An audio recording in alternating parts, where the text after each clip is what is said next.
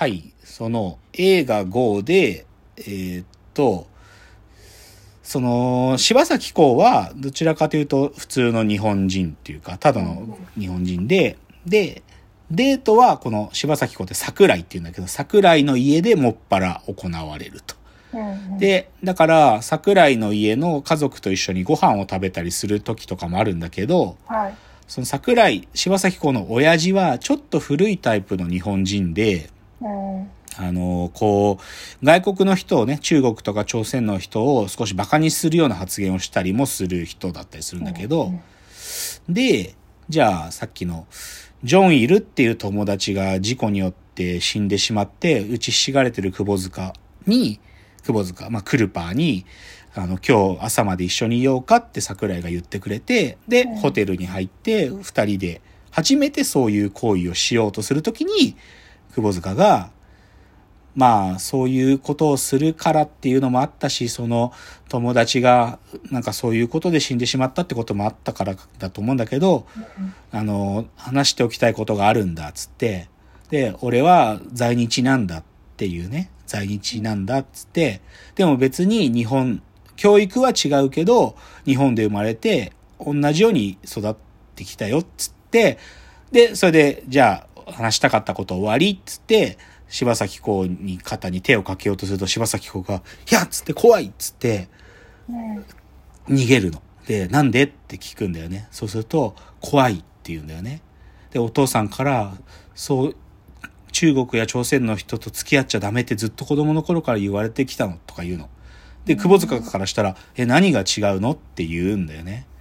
で、で、それで、なんでって思うわけ。で、それでね、桜井がね、で、今まで桜井は、なんで桜井っていうかって言うとね、下の名前がね、なんか自分の中でコンプレックスがあるみたいで、ずっと教えなかったの、窪塚くんにも。で、それで、柴咲コウが、私の下の名前、椿っていうのって、その時初めて言うのよ。で、うん椿姫の椿。桜井椿なんてめちゃめちゃ日本人みたいで教えられなかったっていうふうに柴咲コウが言うのね。でその後、つぼ、久保塚くんが、俺の名前はリー・ジョンホ。ブルース・リーのリー。めちゃめちゃ外国人みたいで怖くて教えられなかったっていうんだよね。うんまあ、杉原、日本名は、杉原って名前なんだけど、はい朝鮮名は俺はリー・ジョンホなんだっつって。で、それはめちゃめちゃ外国人みたいで教えられなかったって言うんだよね。で、それで、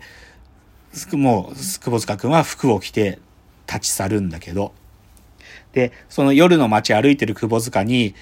おまわりさんが話、萩原正人のおまわりさんが話しかけてきて、君君何やってんの？とか言うんだけど、それでちょっとね、なんていうかごちゃごちゃがあったんだけど、二人でなんかこう話するんだけどさ、久保塚くんが今彼女と別れてきたんだっつって、めっちゃ可愛くて好きだったんすよとか言って、で、久保塚がね、俺自分の肌の色が緑色だったらいいのにって本気で思う時ありますよと。そしたら自分が在日だって忘れなくて済むし、怖いってやつは近寄ってこないしってね、言うんだよね。うんいやーなんかもう何とも言えんよ。なんかこういう気持ち。うんうん。で、まあ、それで時が経ってね、まあ、その、家族であるお父さんとかお母さんとか、あといろんなことはまたこう、いろいろね、もう、繰り返すけど、爽快感がある話だから、これ重たい話でもある、一部はそうなるんだけど、でも、その中で、なんていうか、こう、どう自分と向き合って、その苦しみから乗り越えていくか。で、最後は、柴咲コウとね、なんかその壁をぶち破るんだけどね、その、うんだから最後は結構ハッピーエンドではハッピーエンドなんだけど、でも、なんていうかな、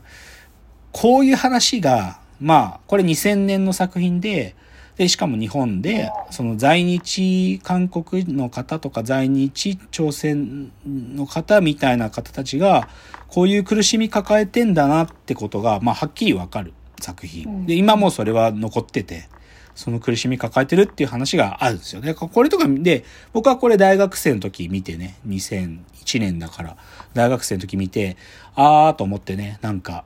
あーやっぱり、なんか、ああ、自分の近くにこのこと平気であるんだなって、まあ、ここで改めて思ったんだけどうん、でもね、もともと僕はね、なんていうのかな、その、こういう差別の話ってのが、自分のすぐそばにあるっていう実感はあるんですよ、僕は。で、あ。それね、なんで自分がそれを持ててたのかなっていうのをちょっと振り返ると、うん実はですね、あの、うちに、あの、千葉哲也の漫画がたくさんあったの、うちは。はい。千葉哲也、明日のジョーの、あの、漫画を描いてる方の人ですけどねは、い千葉哲也。で、千葉哲也さんのね、あの、草の根出版会っていう出版社が出してる、母と娘で見る名作漫画集っていうのが、多分ね、これね、盛況ってあるでしょ？コープ、盛況。はい。盛況をうちの母ちゃんがやってて、盛況で注文してたんだよね、多分。この母と娘で見る名作漫画集つって。で、それがね、うちにたくさんあって、これをね、子供の頃から超読んでたの。何回も何回も読んでたの。なんか、た作品名言うと、雪の太陽とかいうの、もう多分ね、皆さん知らないんですけど、千葉哲也が書いてた漫画でね、他にも1、2、3と4、5、6とかね、島っ子とかね、アリンコの歌とかね、ミソッカスとかね、まあタイトルからなんかそういう感じが匂い立つけど、なんか、どういう物語が多いかというと、例えば雪の太陽なんていうのはアイヌの方の話があるうん。アイヌの。で、島っ子なんてのは佐渡島だったかななんかその新潟の方にある島で、本当に閉鎖的な村社会の話とかね。アリンコの歌っつうのはもう炭鉱ね、炭鉱。炭鉱の町で、おもう大人たちはほとんどは炭鉱入って石炭掘ってて、で、そういう環境で昔だから、なんか、崩落事故があって親も死んだりとかね。まあ、ミソッカスってのは完全に孤児の話だけど、そういう話死ぬほど読んでて、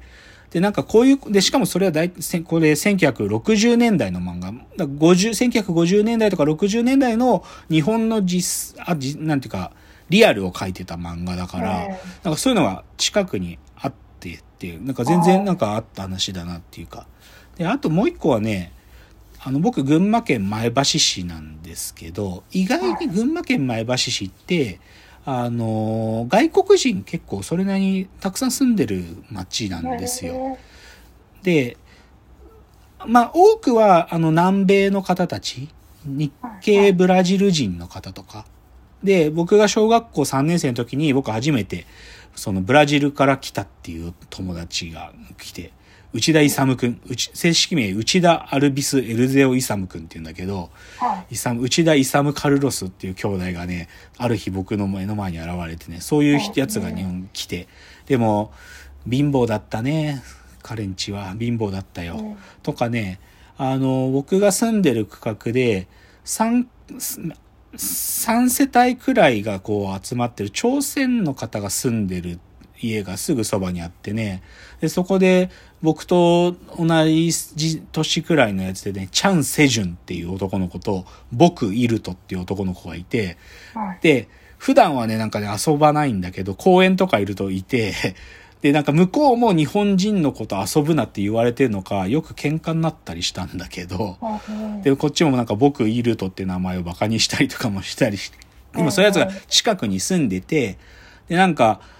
まあそいつらもなんか貧しかったね、なんか。でも、なんかそういうのがそばにあったから、で、しかもその大人がなんかね、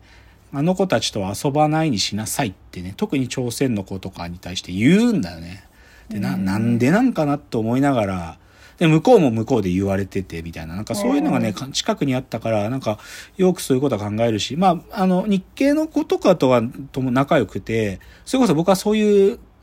なんか異文化に触れたかったから、イサムンチーって、ブラジルのなんかね、豆の料理とかね、母ちゃんが出してくれるんだけどそういうのたか食べてたけどね。で、決してうまいとは思わなかった、僕は。うまいとは思わなかったけど、あ、イサムンチはこういうの食ってんだと思って食って、むしゃむしゃ食ったけど、そういうのとか近くにいたから、なんか僕はそんな遠い差別差別なんていうのが自分の外の世界で起きてることっていうよりかはやっぱり自分の身近なものとしては、まあ千葉哲也の漫画も読んでたし、なんかそういうのも身近にあったからなんかあったんだけど、やっぱりなんかね、こう、特にさ、なんか最近になればなるほど、こう差別が遠い話になりつつあるなっていうのが、やっぱ僕は実感としてありますよ。で、で、中でも一番こう距離がある話って何かっつうと、はい。まあそういう在日朝鮮人とか国籍民族が違う方だけじゃなくって、そのブラック差別ね。今日冒頭言ったあのカバっていう映画でも出てくるけど、ブラックか在日か沖縄かっていうくらいだけど、でもブラック差別ってのは、なんか、実はこれについて僕は、知識としては持ってるけど、これについては実感を伴って僕は子供の頃はそれこそ体験する機会はなかった。うん、で、これについてなんかちゃんとわかることが、やっぱりなんかすごく大事なことなんじゃないかなってすごく思ってるのね。うん、で、少しその、で、でもこれは本当にセンシティブっていうか、本当に難しい問題だから、実はこれについて扱った映画って多くないのね。うん、まあ、昔の小説で映画にしたのだと、橋のない川とかいうのがあって、これ91年とかにもリメイクの映画になってたりするんだけど、近年唯一これかなって思うのは、ある精肉店の話っていうね、これドキュメンタリーがあるんですよ。うん、大阪のね、貝塚市にある、あの、お肉屋さんなんだけど、はい。お肉屋さんつってただ単に肉をこう量り売りしていくらですとか売ってるんじゃなくて、もう牛をこう土地区、こう牛を連れ、生きた牛を連れてきてバンって牛をもう絶命させて、それを解体するってことまで全部をやっているお肉屋さん、精肉店。うんで、その、そのお肉屋さんにずっと張り付いてんだけど、そのお肉屋さんはさ、なんていうのかな。ていうか、そういうお仕事が、なんか昔は差別される仕事だったんだよ。その肉を扱う、生きてる肉を扱うっていうのは。だからそのは映画の中ではそのブラック差別の話とか出てくるんだよね。なんかこれくらいしかないんだけどさ、なんか、ここにどうも僕らがリアリティを持てるかっていうことのために、ちょっと次の話。で、どう態、どういう態度を持ってなきゃいけないかってことになんとか振り込みたいっていうので、ちょっと次のチャプターいきます。